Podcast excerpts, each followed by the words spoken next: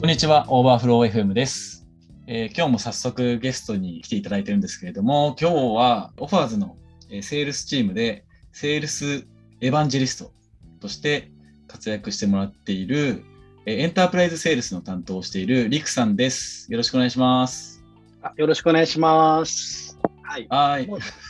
もう自己紹介始めちゃって大丈夫ですかね？この流はい、れの中で。大丈夫です、大丈夫です。はい僕の中ですごく楽しみにしてたポッドキャストなんで、今日は。あ、あ、本当ですか？じゃあちょっと皆さん、聞いてる方を楽しませるように、いろんなちょっと話はしたいなと思ってます。まず自己紹介なんですけど、私、あの、リクと申します。で今は、えっと、まあ overflow のオファーズのですね、プロダクトに関する、えっと、エンタープライズセールスっていうものをやらせていただいております。で、過去の経歴で言うと、もうずっと IT でした。年齢バレちゃうんですけど、だいたい16、17年ぐらい、IT の業界で、本当なんか、皆さんの聞いたことあるようなこう SI の会社から始まり、えっと、もう本当、外資もやり、みたいなところで、一通り、もうセールスマーケティング領域とデータ分析もずっとやってきたというところで、あのやってきましたというのが簡単なバックグラウンドだったりはします。はい。ありがとうございます。いえいえ。 overflow としては、2人目のフィールドセールスですね。そうですね。えっ、と、セールスとしては2人目で、多分この後いろいろお話しさせていただく、エンタープライズとしては多分1人目のセールスではありま。ですはい。はい。我々もエンタープライズ、もちろん私含めやったことがない中で、うんやっぱりリクさん来てからすごくエンタープライズセールスって解像度が上がっていったし、えーすごくこう前進していってるなっていう感覚がするので、なんか今日はそのあたりどうやって考えてるのとか、エンタープライズどんなところが面白いのとか、まあ、あとはオファーズの価値とか、まあ、そのあたり、えーいろいろ聞いていければと思ってるんですけれども、えーそう、いろいろね、どちらかというとスタートアップからは遠い世界で働いてた時間が長かった気もするんですけど、そうですね。多分最初のうん2社でだいたい10年ぐらい、結構硬い、あと、えまあ、SI や会社みたいなところにいましたと。でおっしゃる通り、クライアントも一般的に言われるようなこうナショナルクライアントみたいなところで、うん、結構そこのあとアカウントエグゼクティブ、まあ、アカウントセールスみたいなところをずっとやらせていただいておりましたと。なので、ある程度、なんていうんですかね、大きい会社のの中でのお客さんの思考だったりとか、動き方だったりとか、彼らが何を考え、上呈するのかみたいなところのお作法は、一通り、えー会あの会食含めていろんなスキルはちょっと身につけてきたのかなというふうに思ってるので、それが逆に言うと、最初それがあったんで、その後こうベンチャーベンチャーの方に、えっとまあ、転職はしていったんですけど、やっぱりベースがちゃんとあったので、えっと、じゃあ、とその大きい会社とえスタートアップでの違いだったりとか、お客さんによっても、えっと、SMB のクライアントと、まあ、エンタープライズというより大きいクライアントさんでのあの、まあ、セールスの違いみたいなところは結構体感的にも、えっととまあ、経験できたので、すごく良かったなというふうに思ってます。はいまさにそのあたりが生きてきてるんですね。で、ちなみにこう overflow とか Offers にこうジョインするきっかけっていうのはどんなところだったんですか？えっ、と、まあ、実は、オーバーフローというか、鈴木さんとは結構、まあ、あの前、前職の会社の付き合いの中で実は接点があったんですけど、私が社外取締役をやってた会社そうですね。なのでずっと気になってました。あの、オファーズってどういうサービスなんだろうとかっていうところで、えっ、と、すごく市場性があって、これからなんか価値があるプロダクトなんだなっていうふうに思う一方で、直接的なきっかけとしては、えー実は、えっ、と、まあ、鈴木さんが投稿された Facebook の投稿を見て応募しましたと。で、当時確か、えー書き方がビジュナルセールス。絶賛募集中みたいな形で書いてあったので、ちょっと普通のセールスはちょっと厳しいけど、ビジュナルセールスならわしいけるわと思ったんで、うんまあ、すぐ多分 DM させていただいたかなっていうところで、まあ、そういった理由でちょっと、えっと、まあ、思いもありましたし、実際のきっかけというと、えっと、フェイス、鈴木さんの Facebook の投稿を見て、ちょっとあの応募させ、すぐ連絡させていただいたっていうところが背景なのかもしれなうんうんいですね。うんはいありがとうございます。そうですね。あの、その時、僕も明確に覚えていて、出会った時、ね、社外取りさせていただいてた会社で、えー、リクさんがセールスしていた、えー某アプリデータサービスなんですけど、そこでリクさんの商談を受けた時に、今までの人生で一番楽しそうに商談する人だなと思って、プロダクトとかサービスの内容はちょっと忘れたんですけど、あの、まあ、むしろそっちを覚えとけって感じなんですけど、でも、それ以上にもうなんかこんなに楽しそうに売る人初めて見たし、なんかそれだけうん。自信を持ってあの話しているし、データ、アプリのデータマーケティングっていうことにおいてはやっぱめちゃめちゃ詳しいなと思ったんで、まあ、そういったこう B ギークな部分も含めて、うんすっごくあのこのこの人と一緒に働けたら楽しそうだなって思ってたのがその時ありましたね。なので、連絡いただいた時めちゃくちゃ嬉しかったっていうのがありました。ああ、ありがとうございます。やっぱりこう、セールスとして結構大事にしているのが、こう、そのプロダクトないしサービスをこう、ビリーブインできるかみたいな、信じられるかどうかって結構大事だと思っていて、それをベースにどういう価値が伝えられるのかとか、っていうのをやっぱ考えるのが好きだったり、好きなので、それこそビジョナリーなところは絶対俺に任せろっていう自信があるので、なんで、あの、すごく、えっ、と、今入ってからもそうなんですけど、なんかすごく今楽しく毎日やってるっていうのが正直なところではあります、ね。すみません、ちょっと脱線しちゃいましたね。はいはい。結構ね、からしくなくというか、固めな話で続いちゃいましたけど、あと趣味、うん、はい。趣味じゃないですか。なんかこう、ハマってることとか、今週、ん？先週末とか何してたのか。えー、っと、それで言うと、僕、趣味で言うと、まあドラあの、ドライブなんですけど、好きな車があって、えー、っと、はい、これ多分聞いてる方、分かる方ははっきりするんですけど、あの鈴木っていう会社が作っているジムニーっていう車がすごく好きで、もう大学の時からいつかは乗ってみたいっていうふうに思っている中で、やっとこう社会人になってお金ができて、まあ、自分で買ってっていうところで、まあ、なるべく時間があると、鈴木にの、まあ、ジムに乗って出かけたりとか、で、週末は結構大きいイベントがあったんで、うん、300ぐらい、300台ぐらいのジムニーが、えー、ある場所に集まってみんなであのわちゃわちゃするってイベントだったんですけど、ととりあえず朝7時に起きて、8時には出発して、9時半には着いて、えー、帰るので、そこから3時間ぐらい粘りみたいなところで、ジムニーが好きですと。なんかジムニーのな人がいたら、ぜひ連絡欲しいなっていうぐらい、ジムニーが好きですというところですね。はい。ジムニー枠採用がね。ジムニー枠採用かもしれない。はい、お待ちしてます、ジムニー好きの。はい。あのはい、じゃあ、次、えっ、ー、と、ちょっと先ほどちょっと軽くは触れましたけども、はい、今、取り組んでいるミッションと仕事について、もう少し詳しくあの教えていただけますでしょうか？はい、ありがとうございます。今のミッションでいくと、ちょポジション的には、えっと、エンタープライズセールスっていうことなので、基本的には、えっと、一般的に皆さんがイメージするナショナルクライアントであるいは結構大手だったりとか、どちらかというと、こう、IT に対してこれから取り組んでいくような企業さんに対して、えっと、まあ、オファーズっていうサービスなし、サーまあ、データだったりっていうのを提案するようなところをメインにやらせていただいております。こうエンタープライズセールスっていうと、すごく広いくくりになってくるんですけど、うん、エンタープライズセールスの中でも、なんかこう、タイプというか、切り方、区切り方とか、セグメントとかってありますか、えっと、それで申し申し上げると、え先ほどの通り、まあ、一般的なナナショナルナショクラですので、まあ、IT 非 IT 両方ありますと。ただ皆さん、えっと、商談する中で同じミッションというかゴールを持っているのが、まあ、文脈としては、えっと、DX っていう文脈がまずありますと。うんうん、で我々が結構僕が相対する方って、えっと、人事部だけに限らず、えっと、まあ、経営企画に近い領域だったりとか、事業部サイドの方とお会いする中で、やっぱり新規で事業を作りたいっていう文脈もあれば、なんかなんかいろんなシステムを内製化したいとか、でいろんな文脈があったりするので、なので、どっちかというと、こう、あと、まあ、ポジティブに IT 投資ないし、システムの内製化をされようとする中で、えーと、新しくエンジニア採用に対してチャレンジしたい企業っていったところが一番多いで多かったり、かつ僕らのサービスとしてマッチするというところが特徴として言えるんじゃないかなって思います。うん、そうですよね。いまだにやっぱり DX の、ね、課題をあの多くいただくし、そこの課題に対してやりきれてる会社っていうのもそこまでまだ多くないので、まだまだここってニーズがあるなと思うんですけど、なんかこう DX の課題に感じてる会社って、なんだろう、どどのあたり DX の中でもどういうことに課題を感じているとかありますか？えっと、それで申し上げると、まあ、DX も多分皆さんご存知の方いらっしゃると思うんです。けど、なんか攻めの DX と守りの DX 一般的に言われるのかなと思ってるんですけど、どっちかというと、えっと、結構問い合わせいただく中で、その後の商談とか実際にご利用いただくケースとして多いのが、攻めの DX と言われる領域が多いですと。具体的に言うと、なんかこう、新しいサービスを作るとか、プロダクトを作る、立ち上げる、または新しくデジタルに強い事業会社を作るみたいなケースでいくと、やっぱり新しく、なんていうんですか、既存の枠ふ、まあ、枠組みにとらわれない形で、あの、人を採用したりとか、っていうところのあのモチベーションだったりニーズがあったりするので、非常にマッチするかなというふうに思っておりますと。一方で、えっと、よく言われるその守りの DX であると保守運用だったりとか、っていうところに関してやっぱり大企業さんだとなかなかそこに対してすぐに手をつけられなかったり、まあ、既存のベンダーさんとのお付き合いとかもあったりするので、えっ、と、まあ、そちらの文脈というよりは、えっ、と、先ほどちょっとおお伝えしたように、新しい枠組みの中で、えっ、と、IT 投資をやっていくっていう文脈の方が皆さん、ニーズが強いのかなっていうのが私の印象だったりはします。うん、うん、うんうん専門の子会社とか事業会社を作ったり、合弁会社作ったり、あとは DX のこう特化した部署を作ったりっていうのが結構増えてますよね。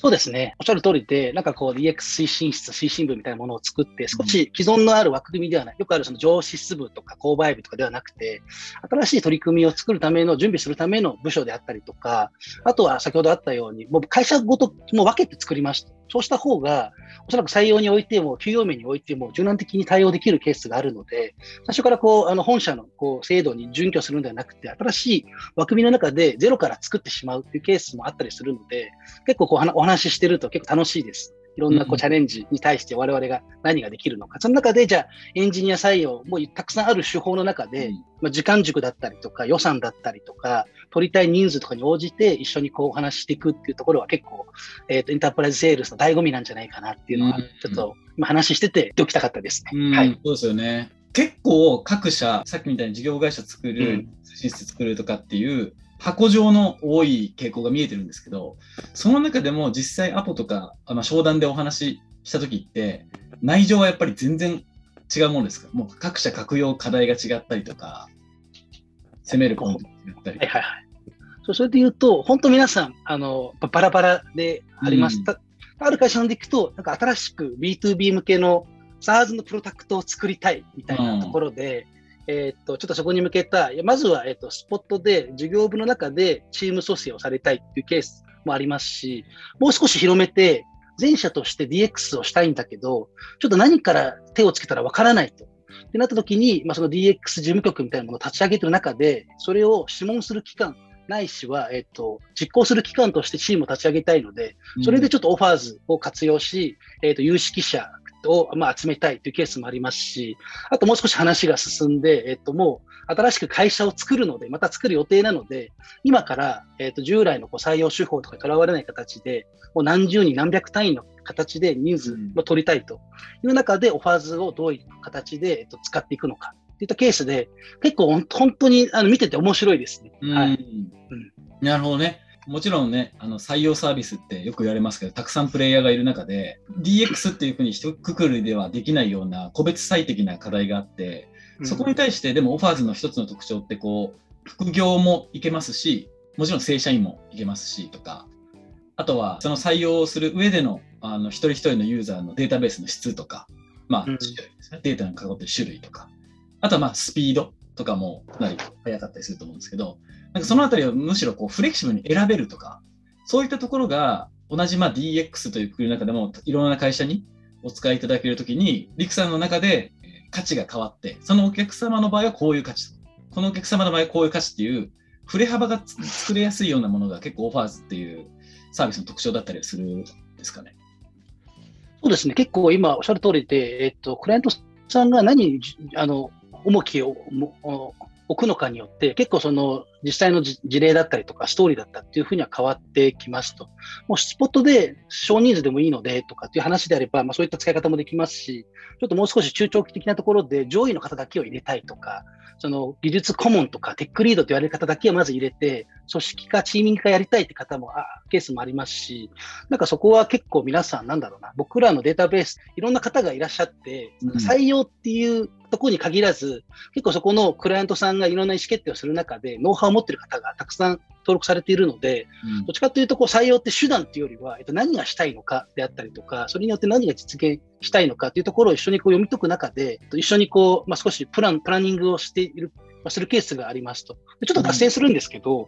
なんか私の中で、なんか採用サービスって、一つの採用サービスだけをずっと使い続けることってまずないのかなっていうふうに思っている中で、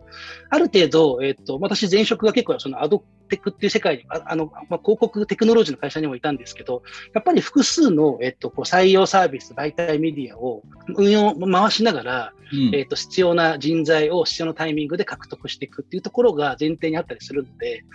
なので結構お話しする中で、場合によっては、えっと、今じゃないですねとか、うちではまだ早いですねとか、まあ、その人数だと逆に言うとうちはめちゃめちゃハマりますっていうところを一緒にこう、紐解く作業が結構楽しくて、その中で、えっと、オファーズの価値として、単純に採用するっていうことではなくて、うん、例えば、なんか僕らが対応できるそのデータベースとしての価値みたいなところも合わせて一緒にこう言語化してあげるっていうところをすごく意識してやるようにしてみたりはしますね。はい、売り方として。うんうん、そうですよね。リクさんの商談見てても、毎回毎回全然違うストーリーと提案しようとっていう感じでやってるので、リクさんがいてくれることによって、オファーズの気づかなかった価値っていうのがどんどん発見できるっていうのがあって、なんかすごい面白いなと思っていつも聞かせてもらってるし、勉強になるなと思ってます。で、あと、ちょっと僕、この流れで話しちゃうんですけど、なんか、セールスってどうしても、えっと、売ることが目的になりがちなんですけど、うん、私がこの、特にエンタープライズセールスにおいてもそうなん大事にしてるのって、セールスって、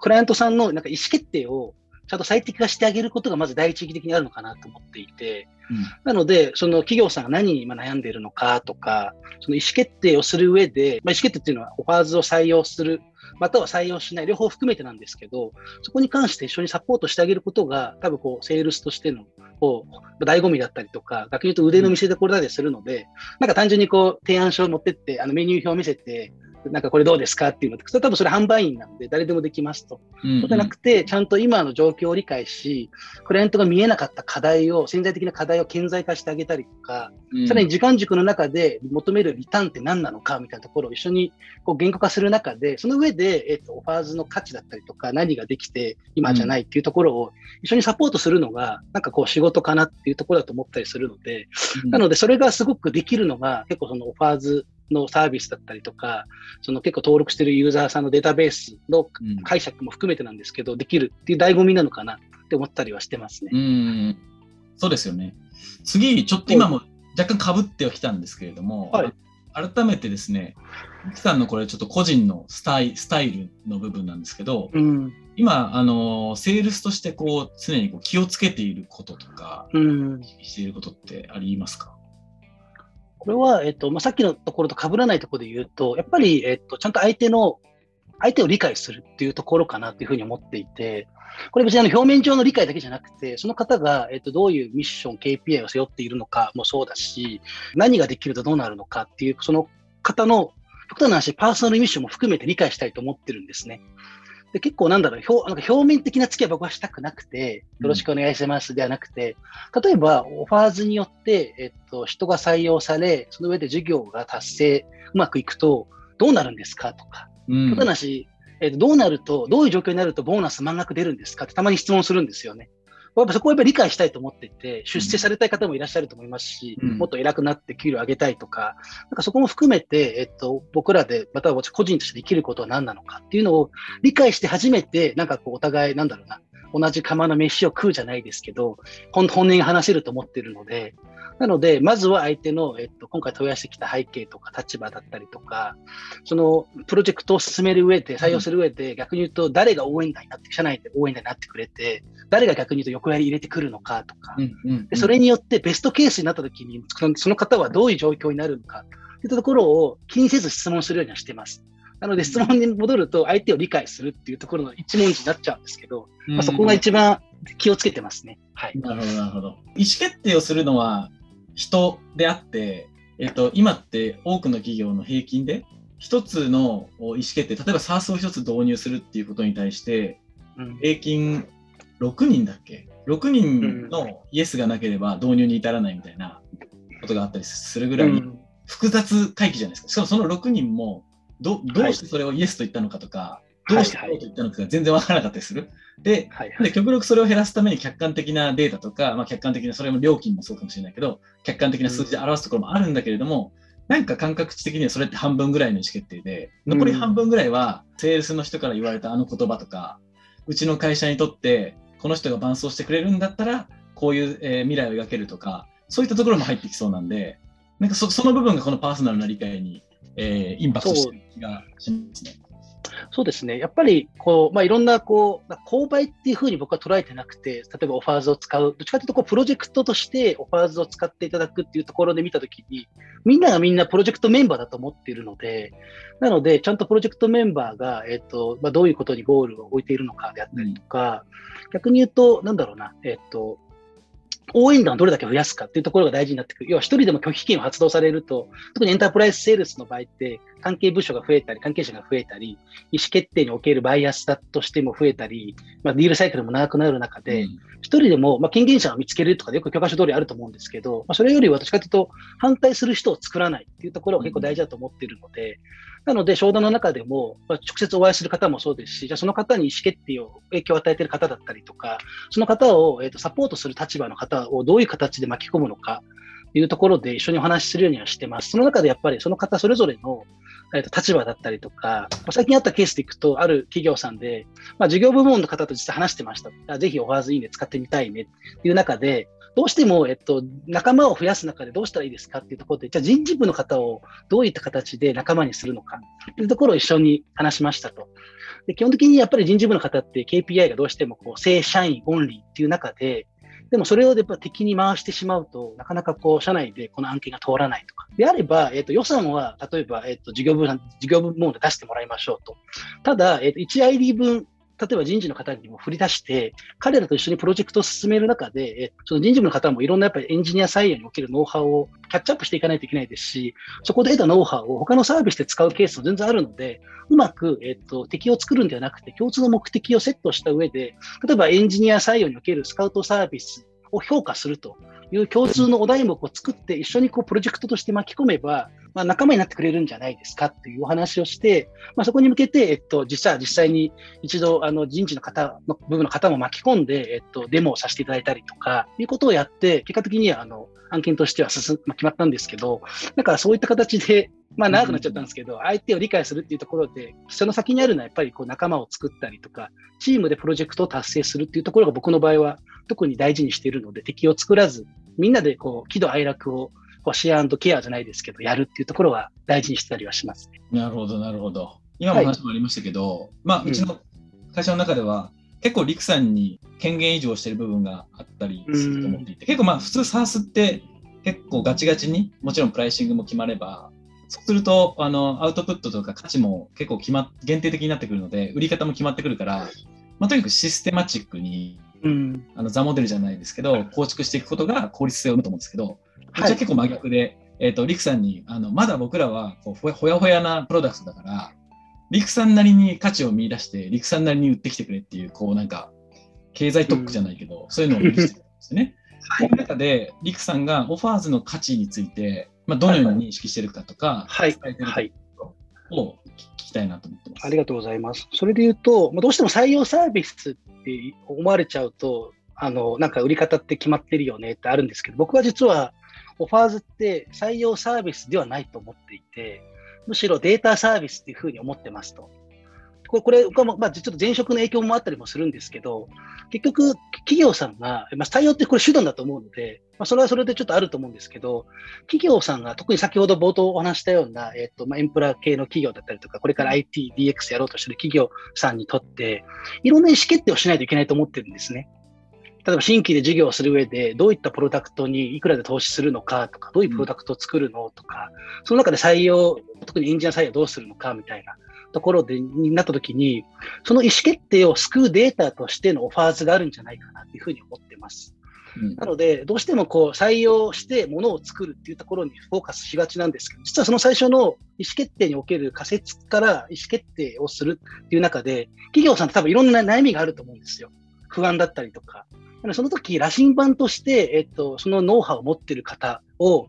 まあ、アサインする、またはタッチポイントを作るっていう観点で見た時のオファーズの価値ってすごく、えっと、広がりがあるんじゃないかなっていうふうに思っているので、なので私がよく話するときにどういう意思決定をされようと思って、えっと、今されようとされてるんですか？とよく聞くんですけど、結局意思決定するために、まあ、人を採用するっていうところなので、うん、手段ではなくて、その最初のニーズのところをちゃんと理解する中で、ここもしこういう意思決定をするんであれば、弊社こういったスキル、またはノウハウを持った方がいらっしゃいますと。うん、なので、こういった方と一緒にお話しする中で、事業の方向性だったりとか、まあ、あのきちんと正しいことに正しく投資する。っていうことに対して最短手でできるんじゃないですかと。いうところで一緒にこうニーズを作るような営業ができるっていうところが多分オファーズの結構あのセールスとしての醍醐味だったりもするので、なのでそういう観点で見ると単純にラストコンバージョンとしての採用だけじゃなくて、本当意思決定、仮説から意思決定においても僕らは結構お手伝いできるんじゃないかなっていうふうに思っているので、うん、一通りこうプロダクトライフサイクル全部カバーできるデータサービスっていうふうに僕は実は言い換えてたりはしてます。なんか、そのリクさんが理想とするデータサービスとしてのオファーズっていうものが、結構うまくはまって活用いただけてる会社の例とかってありますか？えと、それで申し上げると、ありますね。えっ、ー、と、企業さんの中で、まあ、実はまだ、えっ、ー、と、プロダクトは決まってないですと、うんうん。何かをするっては決まってないんですけど、ただ、ちょっとこれからやっぱり新規事業の文脈で、えー、プロダプロダクトアウトをしたい、うん、なった時に、どこから手をつけたらいいか分かりませんという、えっ、と、事業責任者レベルの方から、えっ、と、実は過去に、商談したことがあり、その時やっぱりお話しさせていただきました。多分いろんな迷いとかある中で、まあ、右腕になって一緒に意思決定をサポートできる方って必要ですよね。で実際に私の方で少しこう話聞く中で、チームみたいなものを提案させていただいて、ほんでチーム、こういったスキルを持っている方が、もし何名かいると、結構社内における、えっと、検証、POC の段階から、プロダクトのモックアップまで含めて対応できるんじゃないですかと。でこれによって、えっと、おそらく、えっと、意思決定の質も高なりますし、全部アウトソースするよりも、ナレッジとして社内にたまるので、結果的にプラスですと。さらに、そこで今回タッチポイントを持ったメンバーが中長期的には採用、正社員化するっていう文脈でも、おそらくメリットがあると思うので、そういったところでご例いただいた方が方がいいんじゃないですかと、お話しさせていただいて、あの実際採用になったケースはあります。はい。うん。まさにこう、立ち上げ段階のものすごくこう不確実性高い、本当にその時期やり続けるもわからない POC の段階で、あまあ、小さく始められて、伸びてきたら副業転職でもう思いっきりコアに変えるっていうのは、うん、まあ、そういう文脈に合ってるし、ってことですよね。さっきのその、そうです。はい。っていう部分の。そうですね。とこですね。うん、はい。わかりました。次に、まあ、そういったセールス活動をしていく中で、お客様の方のステークホルダーとのリレーション作りとか、フォローアップとか、うん、そのあたりって何か意識意識していることありますか？ありがとう。そうですね。えー、っと、やっぱりエンプラ系のクライアントだと、まあ、関係者が多かったりとか、意思決定基準が多かったりとかもあるので、まあ、特に大事にしているのが、まずこう、この案件、プロジェクトを推進してくれる方が誰なのか。うん、たまに、まあ、僕これチャンピオンって言い方をしてて、結構外資系のメソッドにも多分同じようなこと書いてるんですけど、チャンピオンは誰なのっていうところで、その方が本当に、えっと、このプロジェクト、社内で動いてくれるかどうかだったりとか、場合によってはその上長の方を紹介してもらえるかどうかっていうところで、ちゃんとその方にまずコミットするというところをすごく大事にしてます。チャンピオンの見極め方って、何かコツはありますか？あいい質問ですね。見極め方はすごくシンプルで、えーと、その方の上司、または決済権者を合わせてもらえるかどうか。うん。これがもう一番分かりやすいですね。要はその方が本当にそこだけで話で終わるのか、本当に会社の意思決定として上呈したいのかによってあの見極められるので、まあ、直近だった案件で、まあ、幸い本物のチャンピオンだったんですけど、本当にすぐに上長の方をアサインしてくれて、うん、一緒にこうあのデモだったりディスカッションができたんで、そこで、まあ、あの見極めるようにしてます、ね、はい、うんもしそれで上長の方を連れてきてくれなかった場合は、どういう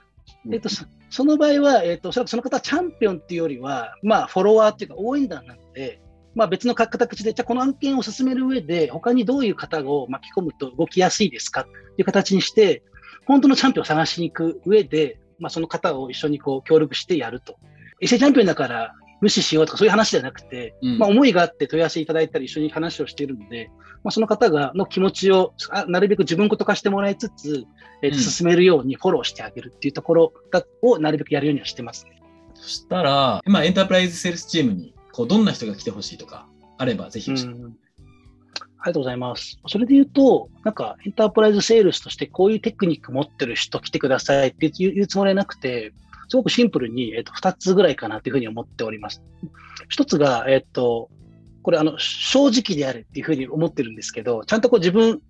自己開示できるかどうかっていうところがすごく大事かなっていうふうに思っていて、これはお客さんに対してもそうだし、自分に対してもそうだし、社内に対してもそうだし、うん、なんかこう、できることはできる、できないことはできないっていうのを正直にこう、あの、シェアしてくれると、我々チームとしてもサポートできますし、お客さんからしても、なんか売り込まれてないなとか、ちゃんとこの人、あの、なんか、あのいい人だなっていうところもあったりするので、なんかすごく、あの、うん、ホネスティというか正直な方はすごく、結構大事に僕は、あの、観点として必要なのかなと思ってます。二つ目が、これもちょっとあのうちのセールスチームの中で話し合ったときに、こう僕の中でしっくりきたんですけど、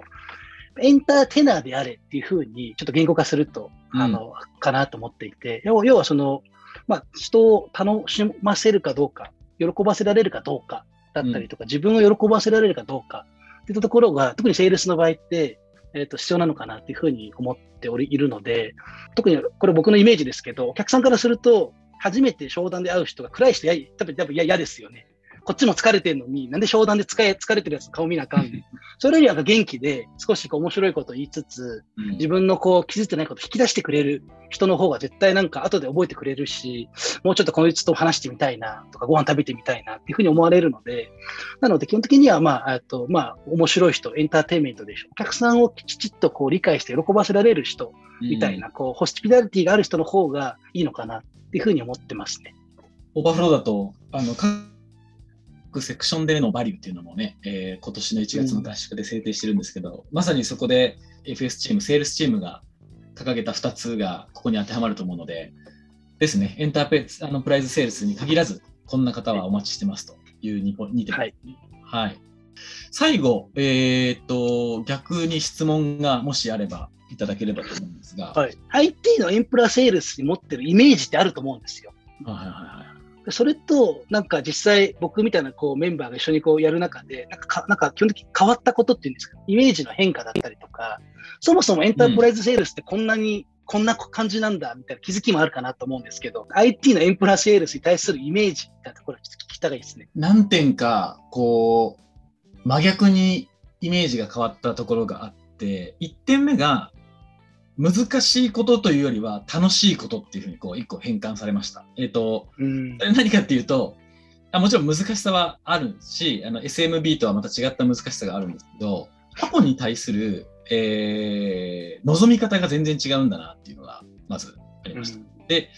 その、まあ、今まではエンタープライズセールスって僕はちゃんとやったことがないですという中で、もし自分が最初にトライしてたら、普通に SMB と同じように入り入ってたと思うんですけど、まあ、いわゆるエンタープライズになると、出席者も例えばめちゃくちゃ多いとかね、あとは結構あの大きい会社さんになるので、事前にいろんな情報があるとか、あとは、えーリードの作り方もちょっと変わる。あの、つながりからの紹介で、やっぱりキーマンに最初からタッチしに行った方がいいよねとかもあるので、入りのセットのお置かれている状況が結構違うなと思っていて、なんで、作戦立てられるのがめっちゃ楽しいなと思ってるんですうね。ので、リクさんと、まあね、アポの前とかにこう結構話すときに、なんかそれが、なんか一見ね、SMB とかやってると非効率に感じてしまうから、なんかうんそういう意識なかったけど、それがめちゃめちゃ効率的なんですよね。はい。そのい一瞬、なぜならステークホルダーが多いし、意思決定もロングだとするならば、一回一回の商談の濃さとかがめちゃくちゃ大事になってくるので、うん。そこにかける価値がすごくあるなと思っているので、最初は、へえ、こんなことまでするんだぐらいだったんですけど、うん。その価値がすごくあるなっていうのを、ひしひしひしと感じていて、まあ、それが楽しいっていう感じですね。うん。うん。うん。結構これ、あそしたら聞いてる方で、ちょっとエンプラセールスやってみようかな、みたいな方に対するメッセージではあるんですけど、やっぱり SMB との違いとかで言うと、やっぱり結構時間が長いので、ある程度こう戦略的に今日はどういう話をするのかとか、どこをゴールにするのかっていうのを事前にこう、あの自分もそうですし、場合によってはあの鈴木さんとか周りの人巻き込んで、こう設計ができるところはすごく楽しいのかなとうん。いうふうに思っていますと。うん。で、その中で、えっと、まあ、いろんなこう、ストーリー、まあ、本当さっき R プレイ、ロールプレイング出ましたけど、いろんなことあるんですけど、最後、こう、受注したとき、これは別に金額とかじゃなくて、受注したときのこのアドレナリンの量は多分、すごく高いので、、うんそこが多分エンタープライズセールス、んまあ、ならではのこう醍醐味なのかなっていうふうに思ったりはするので、ちょっと楽しいっていうところに多分つながるのかなっていうところで今聞いてて思いました。はい。イメージ変わったじゃないかもしれないんですけど、やっぱり、えっと、リクさんの代名詞でもあるバリューセリングっていうものが、思いっきりやっぱ発揮される領域だなと思ってて、その、うん。まあ、冒頭の話もそうですけど、置かれてる状況とか、イシュー、課題が本当にその各社で全然違うので、でも僕らは例えば会員数何万人います。その会員のデータはこれですっていう、アセット自体が急激に変わるわけではないんだけど、うんそのアセットの使い方によっては価値が飛躍的に上がるっていうことが起きうる。で、それをうんその会社に合わせて伝えることによって、それはあの価値として、対価として、あのお金も上がっていくべきだよねっていうのがバリューセリングの考え方だと思うんですけど、うんその辺が、なんかこう SMB では体験できなかったし、すごく面白いなって感じるし、それをやると、あの、プロダクトの伸びしろが見えてくるんですよね。あ、そういう売り方、そういうあの考え方でやっていくと、さらにそこを伸ばしていくことによって、そういう価値が得られるんだっていうことが発見になってくるので、うんなんでプロダクトにもものすごくいい影響を及ぼしてくれるなるほど。そこは結構思っていて、やっぱり僕らが提供しているサービスって僕 SARS だと思っているので、長く使っていくな、いただく必要がまずありますと。うんってなると、えっ、と、常に多分課題解決だとどうしても課題って変わると、解決法が変わる、変わってしまうんで、多分そこでこう解約したりとかあるんですけど、価値は常に変わる中で、そこに対して、えっと、プロダクト的にうまくフィットしていくと、多分継続的に使ってもらえるんじゃないかなっていうふうに思ってたりするので、なので、プロダクトとしても、えっと、多分価値が変更、変わる中で、それにキャッチアップしてて、新しい価値を出し続けることで、まあ、ちょまた、要は SARS として、なんかこう長く使ってもらうっていうところはすごく大事だと思うので、そこをちゃんとこう言語化するのが、まあ、ある意味こう、エンタープライズとは言わないんですけど、セールスとしての役割でもああるのかなと思うので、なんかそこは、はい、勝手に使命感として持ちながら、今お客さんはなぜ、えっと、まあ、使うのか、購買するのか、だって何に価値を感じてくれているのかっていったところをきちっと理解して、まあ、特徴と利点と価値っていうところを常にこう頭の中で言語化しながら、ってことはプロダクトとしては今後こういったところにもっと価値が出せれば、もっと裾野を広がるんじゃないかと、長く使ってもらえるんじゃないかとか、いうふうに実は逆算してるようで、まあ、してるんですけど、思いながら毎回こう楽しんでるっていうところもあるので、まあね今杉さんおっしゃったところで言うと、多分その文脈だったりはしますね。はい。そうですね、そうですね。はい。そんなところで、リクさんと一緒に出る商談が僕めちゃめちゃ楽しみな、楽しいので、これからも、ね、はい。ありがとうございます。いえいえ。今日はそんなところでで、たくさんお話聞けて楽しかったです。以上で終わりたいと思いすね。はいます。。ありがとうございます。ありがとうございました。